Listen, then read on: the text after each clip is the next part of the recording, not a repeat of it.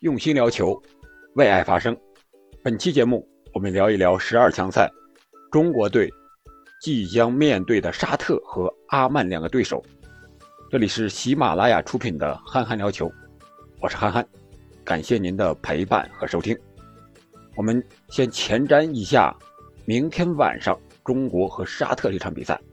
我们都知道，目前我们所在小组的积分情况，沙特是第一。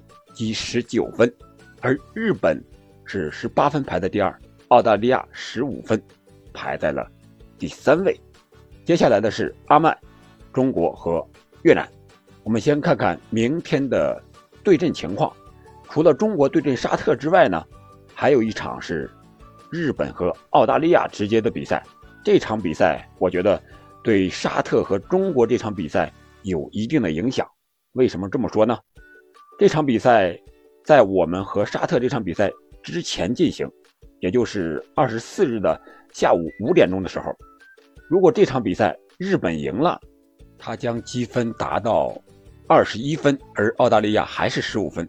那还剩一轮的情况下，沙特即使输给我们，他也能以小组第二直接出线。所以说这样的话，对中国队可能还是比较好一点的，毕竟。沙特提前两轮躺平出线，这样的话，他对我们可能会放松一些啊，不会逼得那么紧。但是对于西亚的球队来说，把他心态放松了，让他们玩嗨了，对国足也未必是一件好事毕竟西亚的球员，他们这种性格决定了他们放开了踢，可能会发挥的更好一些。而这场比赛如果日本输了，那么澳大利亚和日本。在剩最后一轮的情况下都积十八分，那沙特必须赢下我们，这样对中国队来说，那肯定那就和沙特得死磕了。这样的话，我们输球的几率可能会更大一些，可能是一场惨败。这是一个目前排名靠前的一个形势。我们再看看我们会不会积分垫底儿呢？目前越南是只剩了我们拿到了三分，而我们。是拿到五分，这场比赛大概率我们会输沙特，最多拿五分。而这一轮呢，越南是和阿曼进行比赛，越南是主场作战。阿曼目前已经不能出现，他们换了更多的是年轻队员。越南想在主场拿下阿曼，我觉得几率还是很大的。这样的话，他们的积分将达到六分。那最后一轮他们积六分，我们积五分。如果最后一轮我们不能取胜阿曼的话，让我们铁定垫底儿而最后一轮，越南对阵的是日本队。如果日本队赢了澳大利亚，他们提前一轮出线，那么对越南来说，那肯定是一件好事而日本队呢，也不会再全力出击了。所以说，从这方面看，中国队是很有可能垫底儿的。如果日本队和澳大利亚这场比赛，日本队输了的话，他最后一轮还要拿下越南。这样的话，对中国队来说，从垫底儿这方面情况可能更好一点日本队能赢下越南队，而我们和阿曼打平，或者说是赢了阿曼，就不会垫底儿了。但是我们确确实实有垫底儿的可能，而且这个几率会很大。如果这样的话，我们真是会遇到一个什么样情况呢？大家感觉到了没有？在舆论上，我们将面对的是冯巩大战之后的。另一个高潮，我希望这个高潮过后是我们的触底反弹，因为积分不垫底儿是我们这次十二强赛很多专业人士的一个底线。这个底线就是我们不能输越南，但是我们大年初一输了越南了，底线已经破了一层。还有一层就是我们积分不能比越南低，如果这层也破了的话，那中国足球真是触底了。但是能不能反弹呢？希望冯巩大战之后，第二轮的高潮之后，能够有一个反弹的这样一个趋势。现在的情况是，中国队已经不能出线的情况下，还要看别的队的脸色啊，看别人的脸色，我们会不会垫底儿？哎呀，这对中国足球来说真是一种悲哀，已经沦落到这种地步了。排名最后还要看别人的脸色。好了，我们说说中国队在面对沙特有可能采取的一些阵型和人员的配置方面吧。我们知道第一回合我们是三比二，最后我们是扳了两个球，这两个进球是有一些我觉得运气的成分。首先，骆国富那个神仙球，那肯定是一个运气，那打好了可能进，打不好那就是飞了。然后一个是无锡的远射，这次十二强赛的最后两轮比赛，无锡是停赛不能出场，而规划球员骆国富、阿兰还有埃克森都未能入选。这样的话，我们前场得分的球员就没有了，包括吴磊也没能入选，包括入选的李磊也是受伤了。这样我们就是全国内的球员规划只有一个蒋光太和戴伟俊，这两名球员一个是中后卫，一个是前腰。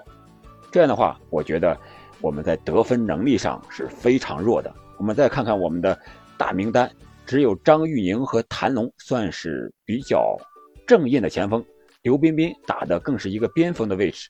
以刘彬彬的速度、身体条件和踢球特点来看，要想在沙特面前占得一些优势，我觉得也是非常难的。因为足球毕竟一个整体的运动，你靠个人的一个爆点是突不出来了。你强如姆巴佩，面对摩纳哥那样生死防守，你也没法发挥出自己的优势啊。所以说，我觉得中国队本场比赛肯定进球是非常难了。你靠张玉宁的一个点。谁去跟进呢？谁去射门呢？张稀哲，我觉得他打不了前腰的位置，他后插上射门的能力、得分的能力也不是很强。那靠谁呢？靠吴曦，靠戴伟军，靠廖立生、高天意，还有后卫的张琳芃、蒋光太、朱晨杰，那就靠我们的任意球吧。那任意球是哪儿来的呢？你没有带球突破的，你哪儿来的前场的任意球？你没有射门，你哪儿来的角球？没有这些东西，你的任意球能发挥作用吗？一场比赛你就一两个任意球，你能打进去吗？你没个十个八个的角球、任意球，你能打进去一两个球吗？另外，我觉得就是主教练李霄鹏这一块儿我们都知道他的执教风格相对来说是偏防守型的，也就是说比较保守。面对沙特的强攻，我们能不能守住？前边没有了攻击线的牵制，那沙特可能会。更加肆无忌惮的进攻，因为我们没有四组型球员，没有个人能力突出的规划球员，我们怎样进攻呢？啊，所以说，我们肯定要密集的防守。我们能防住吗？以中国球员现在的状态和心态，以国内的现在对中国足球的舆论的环境，能对他们没有任何影响吗？显然是不可能的。那就看我们中场的硬度，徐新是一个关键的球员，还有后场一个联动的防守。一个整体的防守，看他们的配合的默契程度。张琳芃容易在比赛中受伤，因为他有时候我觉得他在场上过于的兴奋或者是紧张，容易用力发猛，一发猛他就容易受伤。再一个就是蒋光太的转身相对来说要慢一些。再一个就是左边后卫这个位置是交给谁呢？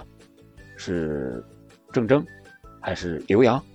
他们，我觉得郑铮年龄有点大了，在速度上会很吃亏。而刘洋呢，相对来说他更适合进攻，喜欢插上。如果插上之后，万一前场失误，他留下的空当就是沙特反击的机会。所以我说呀，这场比赛对中国足球来说确实难，无论是自己本身球员没有到位，不是全主力或者说是最强的一个阵容。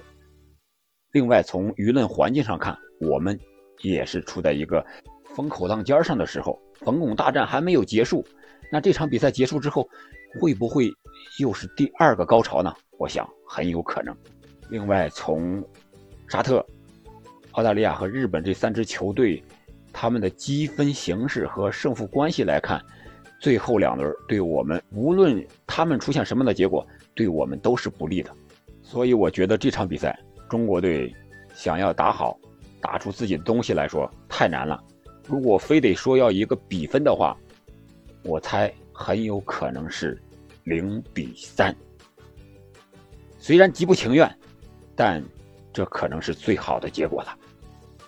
好了，本期节目我们就聊到这里。国足对沙特这场比赛，你还会不会看呢？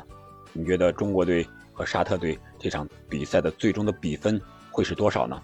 中国队能不能进球呢？能不能打出自己的东西呢？体现出更好的精神状态呢？这些都是一个未知数，也是对中国男足一个很大的考验。一般情况下，中国男足在面临这种考验的时候，心态都会崩盘。所以说，在场上的发挥肯定还不如保持一颗平常心呢，发挥出自己的实力和水平就行了。你给他再大的压力，他不能变为动力，只能背着包袱在场上沉重的跑着。那样的话，只能是输得更惨。